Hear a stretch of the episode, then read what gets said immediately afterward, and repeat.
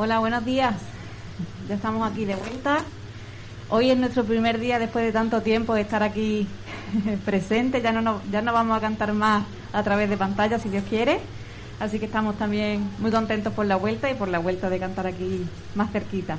Pues vamos a comenzar, nos vamos a poner de pie. Vamos a comenzar orando al Señor por este tiempo. Sí, Señor, te damos gracias en esta mañana por traernos a todos con bien aquí.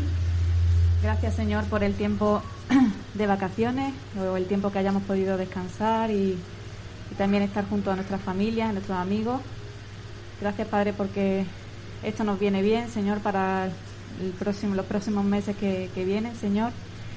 Y te pedimos, Padre, que en esta mañana, que hoy estamos aquí juntos, Señor, eh, para poder cantar como tu pueblo, Señor, sea de bendición y sea para ti, Señor, para tu gloria. Te pedimos en especial por, nuestros hermanos que siguen en casa, por las personas que están atravesando enfermedades, Señor, y en especial en esta mañana, pues oramos por Salvador, por, por el tiempo este que está atravesando, Señor, en la enfermedad. Que tú lo guardes, Señor, y que las pruebas que están por venir, por hacerle, Señor, pues que puedan ser lo menos graves posible, Padre. Guárdalo y también te pedimos por sus familiares, por su mujer, por sus hijos, Señor, que tú los acompañes en este momento. Porque todo lo que aquí hagamos, Señor, sea de tu agrado. En tu nombre, amén. Vamos a comenzar cantando Abre mis ojos, oh Cristo.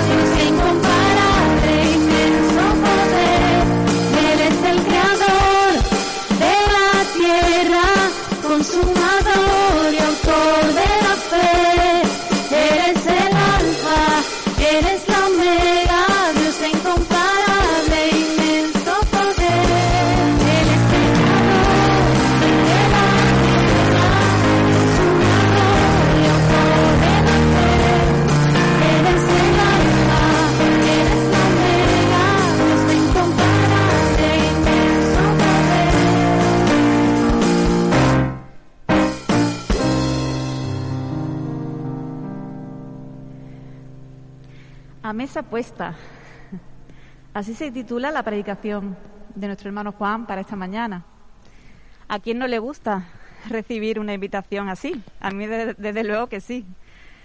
Donde todo está ya preparado, esperando para ser disfrutado, degustado y todo está cuidado en el más mínimo detalle.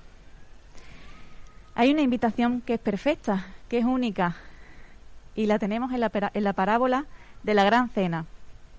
Leyéndola eh, durante la semana, pues daba gracias a Dios porque esa invitación llegó a mi casa, a mi vida, y mis ojos fueron abiertos para no rechazarla, para no poner excusas y no desperdiciarla. Dios sigue invitándonos y llamando a la puerta. Así que todos somos bien recibidos, todos los que la reciben son bien recibidos. Vamos a leer juntos, si queréis buscarla conmigo y sentaros un poquito. Voy a leer ese pasaje que lo encontramos en en el libro de Lucas, capítulo 14, en los versículos 15 al 24.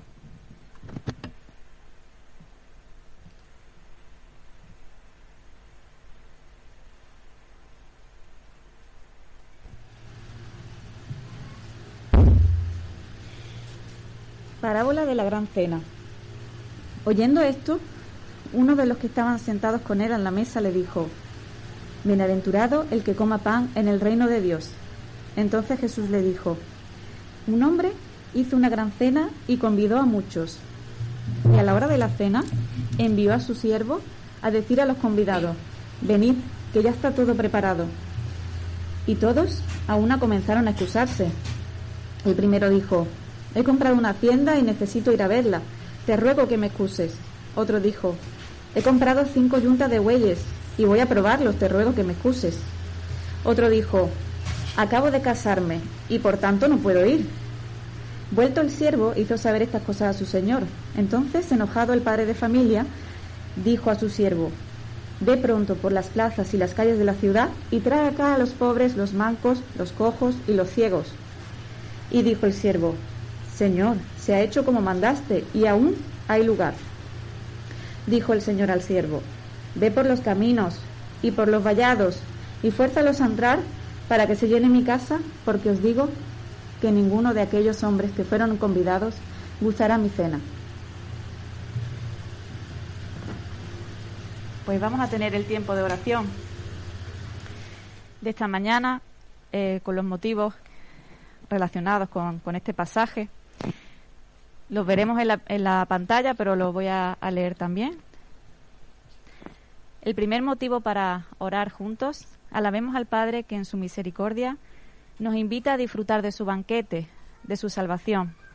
El segundo, demos gracias a Dios porque todo aquel porque todo aquel que acude a su invitación es recibido. El tercer motivo, pidamos por los familiares, amigos y compañeros que puedan aceptar la mayor de las invitaciones para sus vidas y que nosotros seamos usados para su reino. Pues estos son, no sé si se ve poquito, no se ve mucho, ¿no? Si queréis los vuelvo a repetir. El primero, alabemos al Padre que en su misericordia nos invita a disfrutar de su banquete, de su salvación. El segundo, demos gracias a Dios porque todo aquel que recibe la invitación que acude es recibido. Y el tercero, pidamos por los familiares, nuestros amigos, compañeros, que puedan aceptar la mayor de las invitaciones para sus vidas y que nosotros seamos usados para el reino para su reino. Pues también esta mañana, como oraba al principio, pues podemos orar especialmente por Salvador, que está a la espera de unas pruebas importantes. Así que, si nos importa, nos ponemos de pie, por favor, y oramos juntos.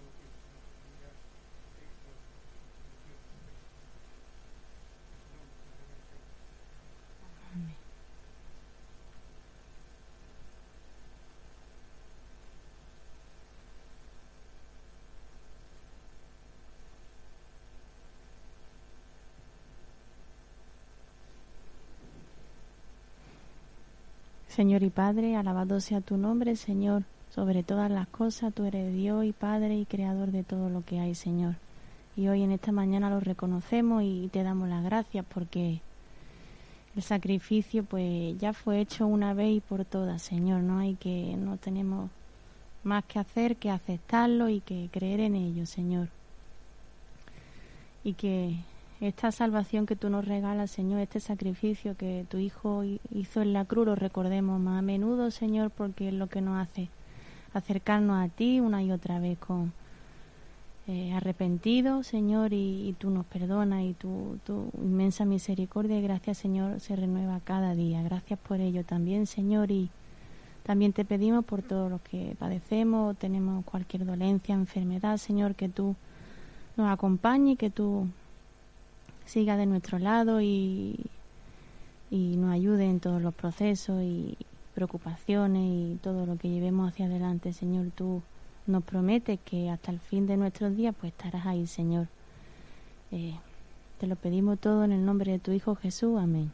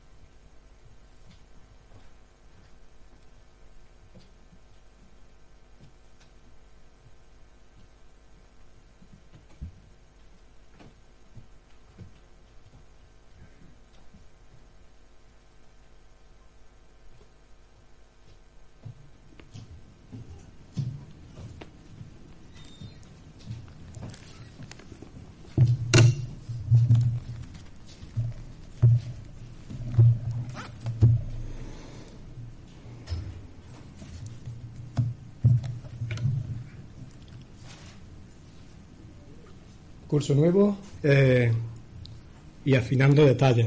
La cortina, charla, la cortina, acordaros de cerrarla, que ya se nos olvida las cosas de, de, hace un año y medio que no nos reunimos casi, casi en directo.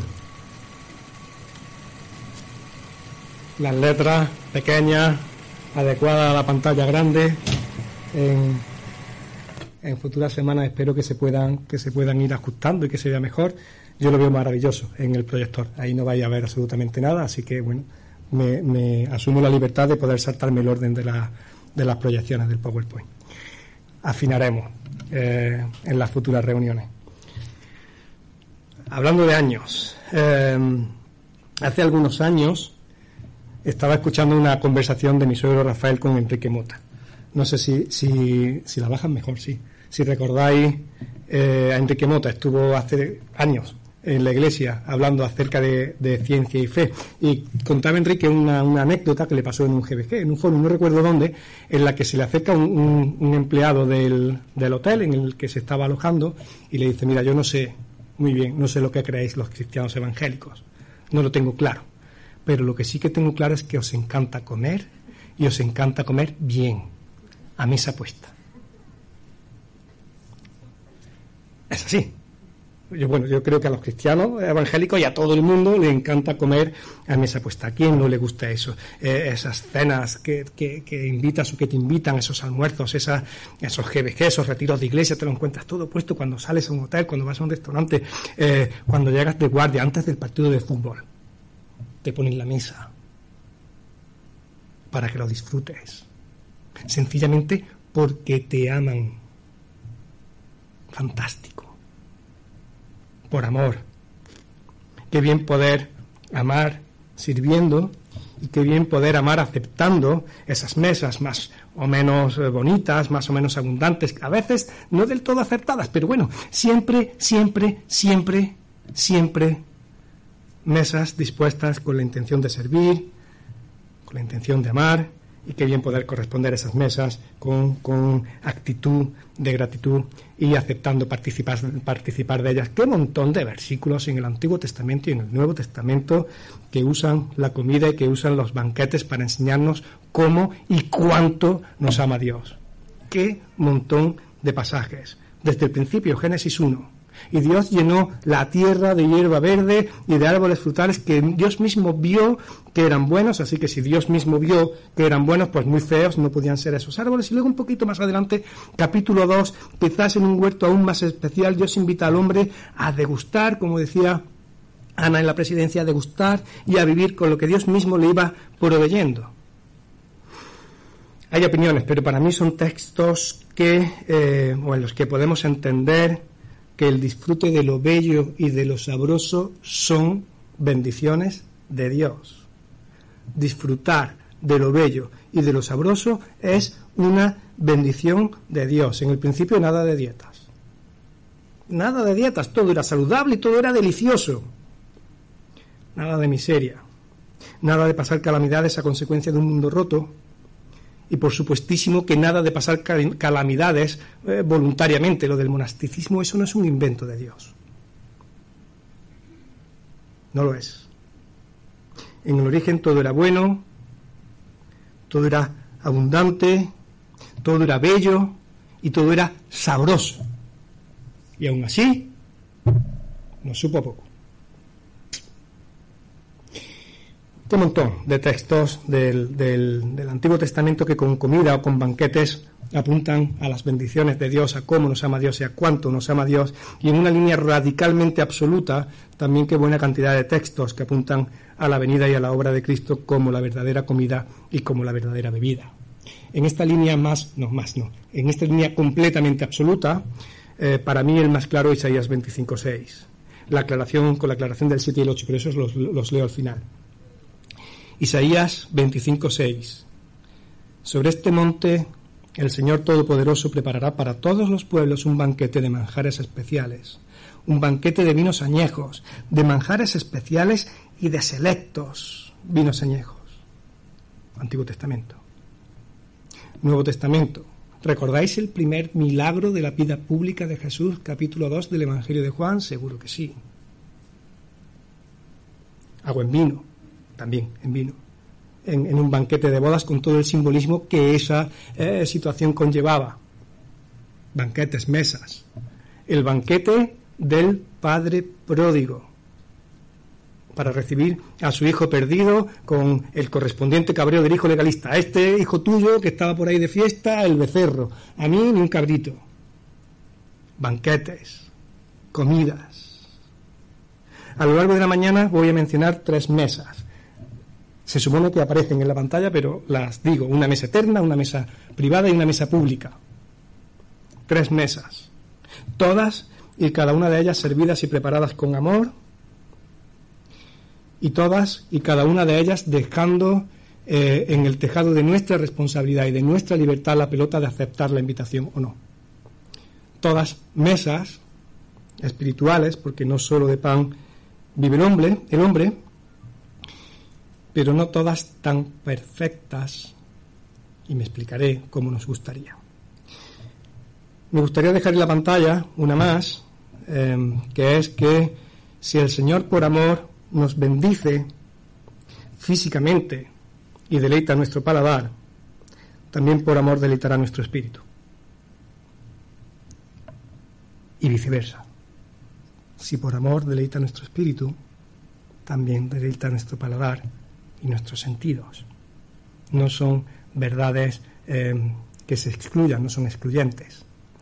Pero hoy me quiero centrar en esta línea, en que eh, el Señor por amor nos bendice físicamente y también deleita nuestro paladar y también lo hace espiritualmente. Antes de empezar, imaginad que, eh, en esas mesas que solemos preparar eh, cargados de amor, preparáis la mesa para los amigos, para la familia, imagináis que, que los estáis esperando, cargados de ilusión, a mesa puesta, y lo que tienen por costumbre es no ir.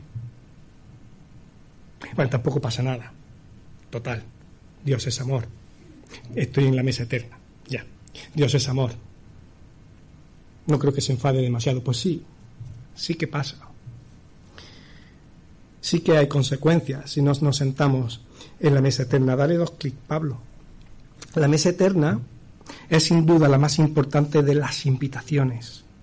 Es la invitación de cuya aceptación va a depender, por un lado, la participación de las otras dos que voy a, mencionar luego, pero sobre todo y ante todo, es la única mesa que da vida, vida eterna y vida en abundancia. Lucas 14, leía Ana, del 15 al 24. Voy a empezar a desgranarlo un poquito y luego empezamos a sacar conclusiones. Empiezo por el 15 que me parece como poco curioso. Este, esta, esta parábola parece que la usa Jesús durante precisamente una cena, durante una cena en casa de un fariseo en la que le estaban buscando las cosquillas a Jesús y en la que Cristo pone el punto sobre leyes en algunos puntos importantes. Creo que, que es fácil asumir porque no sería una, una situación cómoda, la situación no sería eh, precisamente distendida. Y en medio de la tensión, versículo 15, quizás, y digo quizás, rompiendo un silencio incómodo, aparece la persona que grita un tópico piadoso. Bienaventurado el que coma pan en el banquete del reino de Dios. En mi opinión, aunque, aunque eh, estaba diciendo una verdad con mayúsculas, aunque este piadoso heraldo de las Sagradas Escrituras estaba diciendo una verdad absoluta, yo creo que no tenía ni idea de lo que estaba diciendo. Y por eso Jesús se lo explica. Y entonces Jesús le dijo, un hombre hizo una gran cena y convidó a muchos. A la hora de la cena envió a su siervo a decir a los convidados, venid porque ya está todo preparado. Para mí, indudablemente, Jesús le está respondiendo a esta persona con una parábola, pero le está respondiendo. Un hombre importante, da una cena y como era por, como era por costumbre enviaría previamente las, las invitaciones y luego confirmaría la asistencia de forma personal el mismo día de la celebración. Una invitación, una confirmación y llegado el caso, una aceptación. Este es el orden de las cosas. Pero sorprendentemente los invitados no quieren ir. Por el motivo que sea, los, personajes de la parábola de Jesús no quieren ir. Y a partir del versículo 18 empiezan a eh, excusarse. El primero dijo, he comprado una hacienda y necesito ir a verla, te ruego que me excuses. Los bienes, las cosas. Es verdad que los bienes hay que cuidarlos, las cosas son importantes, Dios nos las da como bendición y tenemos que ser mayordomos de los bienes recibidos del Señor, pero cuando dice he comprado un campo y tengo que ir a verlo, o tienes mucha pasta para comprar un campo sin ir a verlo, o eres un poco torpe por comprar un campo sin ir a verlo, o las dos cosas, eres un torpe con mucha pasta y por eso has comprado un campo sin ir a verlo. Todo eso puede estar ocurriendo en esta persona. Pero igualmente, eh, sea por lo que sea, eh, esta persona pone y antepone una bendición de Dios, los bienes, por delante de Dios. Esta persona eh, pone, sobrepone unos bienes suyos por delante de la invitación de este, de este Señor. Versículo 19, más excusas. El trabajo, negocios. Sin duda que el trabajo es una bendición de Dios. Cuidarás el huerto este y de todos los arbolitos comerás. Sin duda que el trabajo es una bendición pero cuando ocupa el lugar que no, le corresponde, deja de serlo. He comprado cinco yuntas de bueyes, me hace mucha gracia y voy a probarlas, te luego que me excuses. Está claro que eh, los frontales LED eh, estaban de oferta en el, en el, mercadillo del patio de los gentiles, porque este hombre iba a de noche, que es cuando se cena. Y entonces se apaña su linterna frontal y decide que tiene que trabajar a todas horas, incluso de noche cuando no es hora de trabajar, porque en su prioridad está el trabajo, están los negocios. Bendición de Dios, cosa buena. Pero claro, cuando, cuando la desubicamos, cuando la prioridad ya no está donde tiene que estar, pues ahí está el tío con su linternita en la cabeza y voy a arar de noche. Con un solo arado, de una sola línea, que no puedes mirar para atrás, porque como te salte la piedra, revienta el arado, y ese que mira para atrás no es digno de tal, ¿eh? Ahí, el hombre priorizando. Maravilloso. Y Jesús nos da puntada sin hilo. Si los bienes son muy importantes para nosotros y el trabajo, que es muy importante y es necesario para vivir, pero algún día me moriré y entonces mejor haber aceptado la cena en la invitación eterna, porque si no todo lo trabajado para aquí. Eh, ya sabemos dónde va. La siguiente puntada que da Jesús es eh, la políticamente eh, más dolorosa en el tiempo en el que vivimos, quizás la familia. O sea, los niños, la familia, todo eso es, es muy importante lo es, pero tampoco puede ocupar el lugar que no le corresponde. Versículo 20. Acabo de, casarme y por lo tanto no puedo ir. Alma de cántaro, vete con tu mujer a la cena. Siglo primero. No hay luna de miel. Hay una ley en Israel que exime al recién casado de ir a la guerra para poder quedarte en casa y así garantizar tu descendencia. Perdona, ¿una cena? ¿A mesa puesta con tu señora por ahí y luego vuelves a la casa? En fin. Excusas. Excusas. Rechazo. Al fin y al cabo, em, de aceptar la invitación de participar en un gran banquete. Del 21 al 24 las consecuencias. El siervo le cuenta al Señor lo que pasa, el Señor llena las mesas sí o sí, y ninguno de los que pusieron excusas probaron ni probarán bocado. Durísimas las palabras del versículo 24, muy duras. Dios es el Dios de las segundas, de las terceras y de las enésimas oportunidades hasta que las oportunidades se acaban. Pueden pasar 500 trenes por la estación, pero cuando pasa el último la estación se, se cierra y se acabaron los trenes. Este, hay muchas palabras, muchas frases de Jesús que son duras, difíciles de escuchar. Este versículo 24 para mí es una de, ellas. Dios te invita a su banquete, te confirma que estás invitado, pero no te retuerce el brazo para que entres. Y si voluntariamente y responsablemente decides no entrar, pues te quedas fuera. Y ya. Dios no echa a nadie. Es que las personas que estamos fuera no queremos entrar. Y ya. Las puertas de par en par, pero... O no quiero, o no sé cómo hacerlo. Recuerdo eh, mis preguntas cuando, con la invitación en la mano, no sabía cómo aceptar esa invitación. Esto del pan, eh, del, banquete divino, esto cómo, esto cómo se come, esto cómo se acepta. montones de, de, de, veces, no es muy fácil, se acepta ya no, no, no, no, no, y leía Juan capítulo 6, versículo 48. Recuerdo leer este. Yo soy el pan, dijo Jesús. Jesús es el pan, pero ¿esto cómo se come? Para terminar de confundirme y para terminar eh, con crianza católica, apostólica y romana, eh, con lo del toma, este es el cuerpo, este es el pan, tal toma, te lo comes y ya está listo. Eh, cuando hay informaciones contradictorias, pues cuesta más trabajo. Cuando vienes de lienzo en blanco quizás sea más, más sencillo, pero para mí era, era un poco caótico. Eh, y llega Jesús en el 54 del mismo eh, capítulo 6 y dice, el que come mi carne y bebe mi sangre tiene vida eterna y yo lo resucitaré al día final. No me enteraba del todo bien, claro. Me lo explicaban, pero se, se, eh, confluían informaciones y Jesús ofrece su carne y ofrece su sangre. Y antes de ir a la primera aceptación, eh, me sumo a una pequeña reflexión en línea de lo que oraba Ana en el piano. Para los que ya hemos aceptado esa invitación, ¿cuántas veces viene a nuestra mente al cabo del día la realidad de que Cristo ha muerto por mí?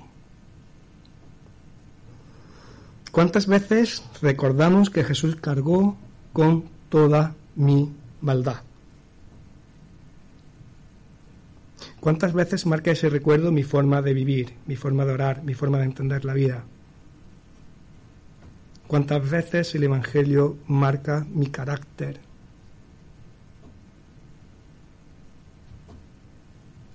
¿Cuántas veces recordamos que de verdad que un día que sí que aceptamos la salvación de Jesús? Porque antes de ese día eh, pudimos reconocer que éramos imperfectos, yo a día de hoy lo sigo reconociendo. Antes de ese día pude reconocer que de mi corazón surgían egoísmos, egocentrismos, perezas, eh, mediocridades, mm, cabreos descontrolados. A día de hoy, gracias a la gracia de Dios, no contento, pero puedo reconocer que no igual, pero siguen surgiendo. Antes de ese día no contaba ni con Dios ni con Cristo, ni para mi salvación ni para mi transformación. A día de hoy ya eso no pasa. ¿Cuántas veces el Evangelio obra en nuestra vida para salvarnos de nosotros mismos a diario y para transformar nuestro corazón a diario?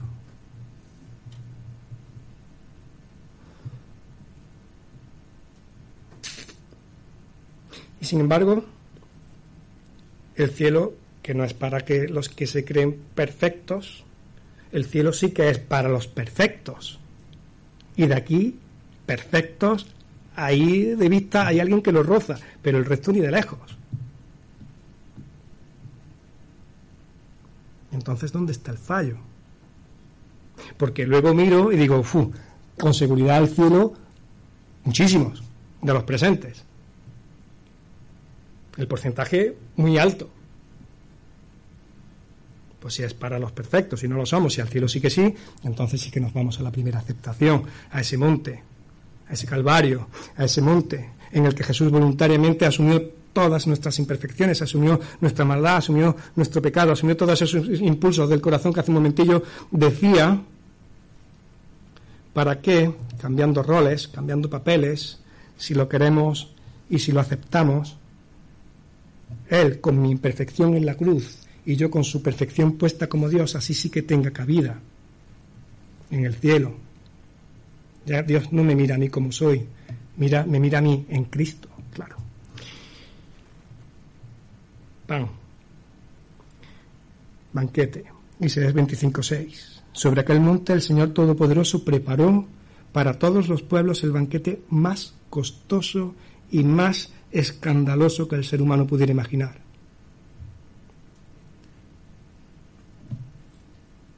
¿Cómo de conscientes somos de esto en nuestro día a día?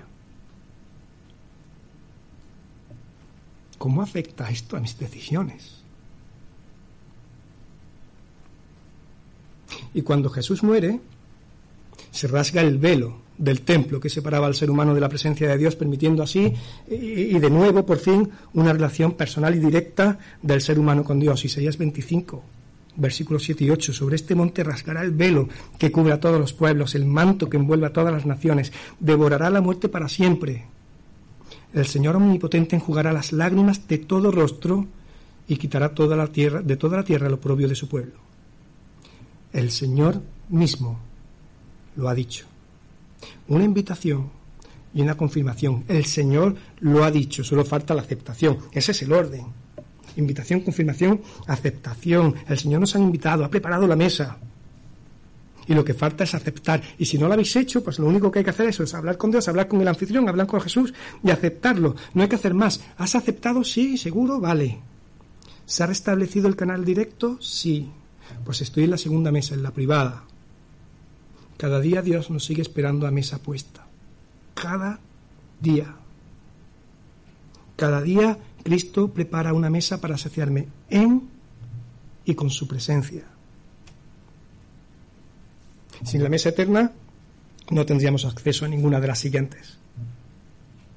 No tendríamos acceso, si Jesús no hubiese derramado hasta la última gota de su sangre, a ese tiempo devocional, a ese tiempo de oración, no, lo tendríamos. Mi corazón, hogar de Cristo, librito pequeño, se lee en una tarde, como todo, eh, matizable, pero precioso, impactante. Capítulo de la sala de estar. Una habitación con chimenea, sillones cómodos. Una habitación encantadora en la que el, joven creyente acuerda con Cristo verse a menudo. El, escritor, actor secundario, dice, no se me ocurriría nada que me apeteciera más que pasar un ratito con Cristo. Ahora dices, tengo que orar. No se me ocurriría nada más agradable que pasar un ratito con Cristo. Y él, dice el, actor secundario, eh, y yo ah, añado para mi deleite, él, Cristo, me promete estar allí siempre, a mesa puesta, todos los días. Aquí estaré para reconfortarte, para alimentarte, para producir en ti crecimiento. Aquí estaré siempre, siempre, siempre con la, con la, con la mesa puesta. Así que este joven creyente, no biológicamente hablando, sino joven en la fe, estaba recién convertido, bajaba cada mañana a esa sala segura a participar de la intimidad con Cristo y alimentarse de la palabra de Dios, porque como decíamos al principio, no solo de pan vive el hombre. Cada día bajaba cada día degustaba de la comida. Y sin embargo, por, por las ocupaciones de la vida, por las responsabilidades, por el motivo que sea, y sin saber cómo, esos ratitos se fueron acortando, incluso un día llegaron a desaparecer. Era capaz de pegarse sin comer días enteros. Un día, otro día, y otro día con el encanijamiento correspondiente de tu vida espiritual. Si no comes adelgazas, pues si no, yo no sé si os, ha pasado que cuando estáis absortos en algo eh, o se nos olvida comer, sencillamente es que lo que estamos haciendo es más importante que la comida. Y pasa, pasa. Con la comida espiritual digo, pasa lo mismo.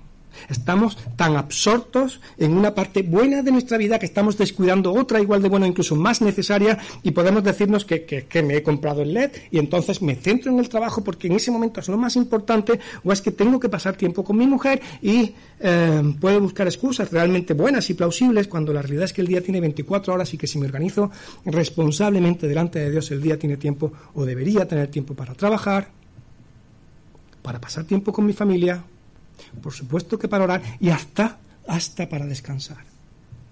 Hasta para descansar. Por el motivo que, que, tenemos claro, que es que nos ama, Jesús entrega hasta la última gota de su sangre para tener ese tiempo con nosotros, porque por increíble que parezca, para nosotros, para Él ese tiempo es valioso. El protagonista secundario dice eh, que una mañana bajando de bulla por las escaleras, el principal es Cristo estoy diciendo todo el rato el protagonista secundario, no sé si había aclarado quién era el principal, baja corriendo por las escaleras y se encuentra la puerta entreabierta, la chimenea encendida y Jesús esperando. El que tenga oídos. Última mesa. La pública. Termino en dos minutos con la mesa pública y con una reflexión de 15 segundos. La última mesa, igual que la segunda, es consecuencia de la primera. Pero a diferencia de las dos primeras, indudablemente dista muchísimo de la perfección. Según quien prepare esta mesa y lo que nos sirva, pues habrá días que la mesa nos va a gustar más y habrá días que nos va a gustar pues, menos. En función de, de quién y de dónde, en muchos sitios y muchas personas, pues unos días la mesa será más variada, otros días menos, unos días tendrá un toque más oriental, otro día mediterráneo. Un día a la semana esa mesa se sirve en el edificio y si el Señor lo vuelve a permitir, pues también se servirá en, casas o, en Zoom. y empezamos un nuevo curso. La escuela dominical está preparando la, la mesa para nuestros niños. Los responsables de los grupos pequeños ya eh, en breve vamos a empezar, eh, si no se ha hecho ya, pero vamos a empezar a tratar de adecuar el menú para nuestros comensales. El equipo técnico ahí arriba en cocina haciendo los, los ajustes necesarios para que pueda salir la cosa hacia adelante. Carlos y Olga dejando el restaurante bonito.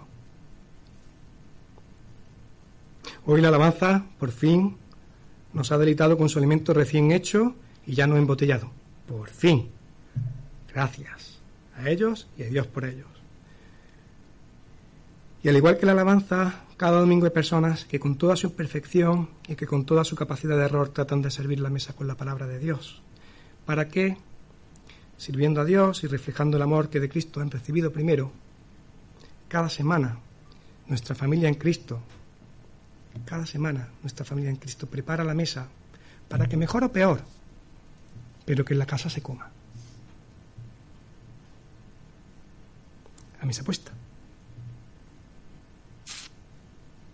Habrá veces que por el motivo que sea, y digo motivo, pues no asistiremos a alguna de las dos mesas últimas. Tampoco pasa nada. La mesa está puesta. Pero lo verdaderamente importante es que un día la invitación trascendental de la primera mesa sí que se aceptó y que la confirmación de nuestra asistencia al cielo está ratificada por la sangre de Cristo. Cuanto más crezca esta realidad en nuestro día a día, más se van a ordenar el resto de realidades en nuestro día a día. Lo imprescindible, Apocalipsis 3:20. He aquí, yo estoy a la puerta y llamo. Si alguno oye mi voz y abre la puerta, entraré a él entraré a él y cenaré con él y él conmigo. Si alguno por el motivo que sea está oyendo la voz y aún no ha abierto la puerta, que la abra, que la puerta, la mesa está servida. Si sí, si ya estás dentro, si estás sentado a la mesa, que el Señor siga moviendo nuestro corazón para alimentarnos cada día, no solo de pan, que por supuesto que también, sino que además nos dé el apetito necesario de la verdadera comida y de la verdadera eh, bebida. Que así sea.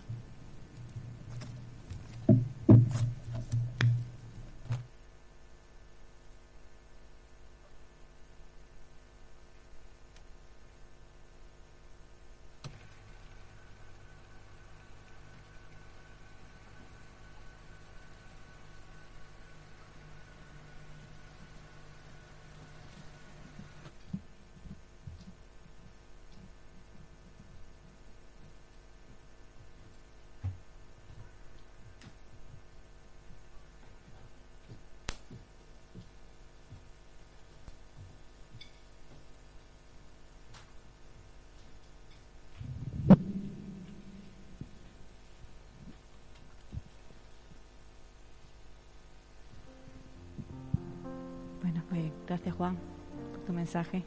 Nos ponemos de pie, por favor, y vamos a terminar la última canción de alabanza. Tú eres mi respirar.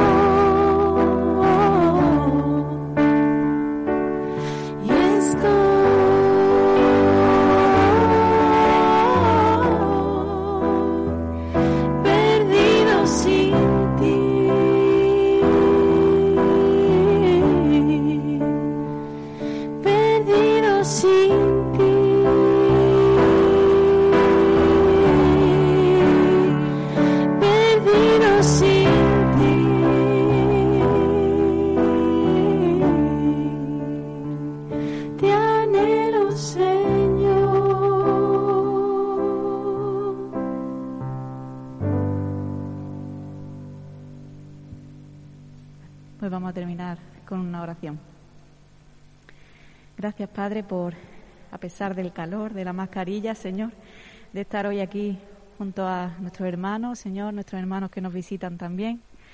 Gracias por poder volver a estar un poquito más cerca, Señor, de la alabanza, sentirnos también más arropados, Padre. Y te pedimos tu cuidado y bendición para esta semana nueva que comienza, Señor. Guárdanos y hasta el próximo domingo que nos veamos.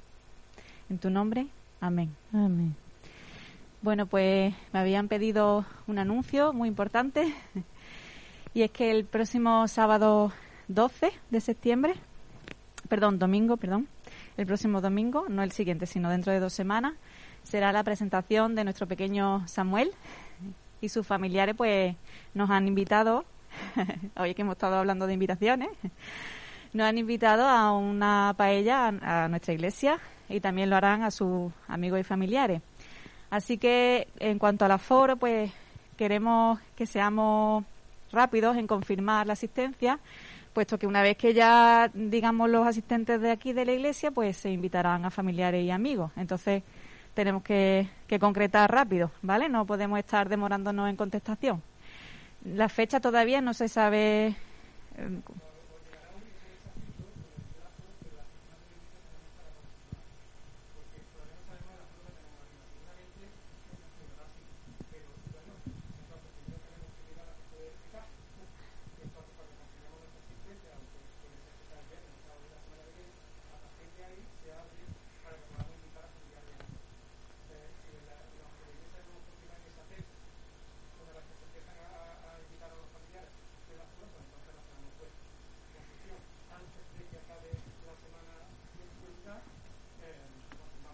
Eso, que seamos formales, rápidos contestando.